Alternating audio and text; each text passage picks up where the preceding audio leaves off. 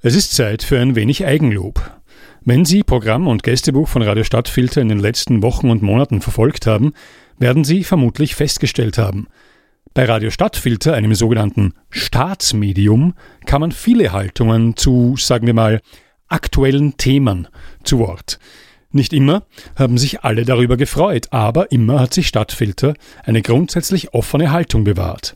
Im Rahmen des Leitbilds und der Programmrichtlinien ist hier Platz für Kritik, für Debatten und für Wintertourerinnen und Wintertourer, die sich zu Wort melden.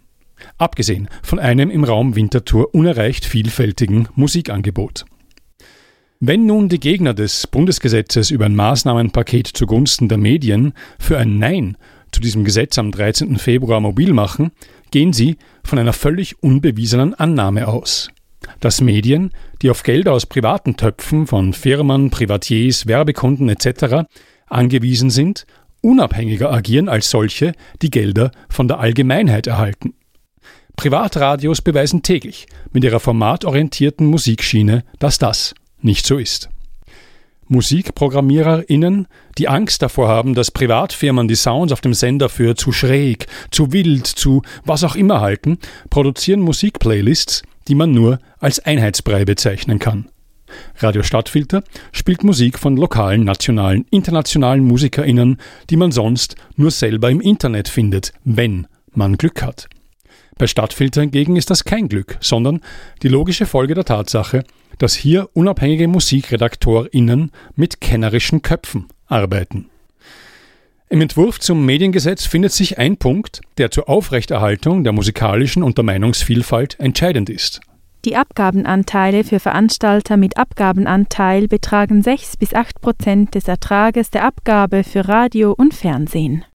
Bisher steht dieser Anteil bei 4 bis 6 Prozent.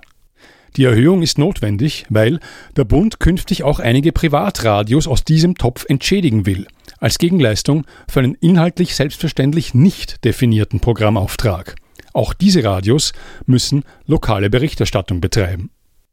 Sagt die Schweiz also demnächst Nein zum Mediengesetz, steht die Gefahr im Raum, dass mehr Radios aus dem gleichen Topf beteiligt werden und Community Radios wie Stadtfilter daher weniger Gebührengelder bekommen als bisher.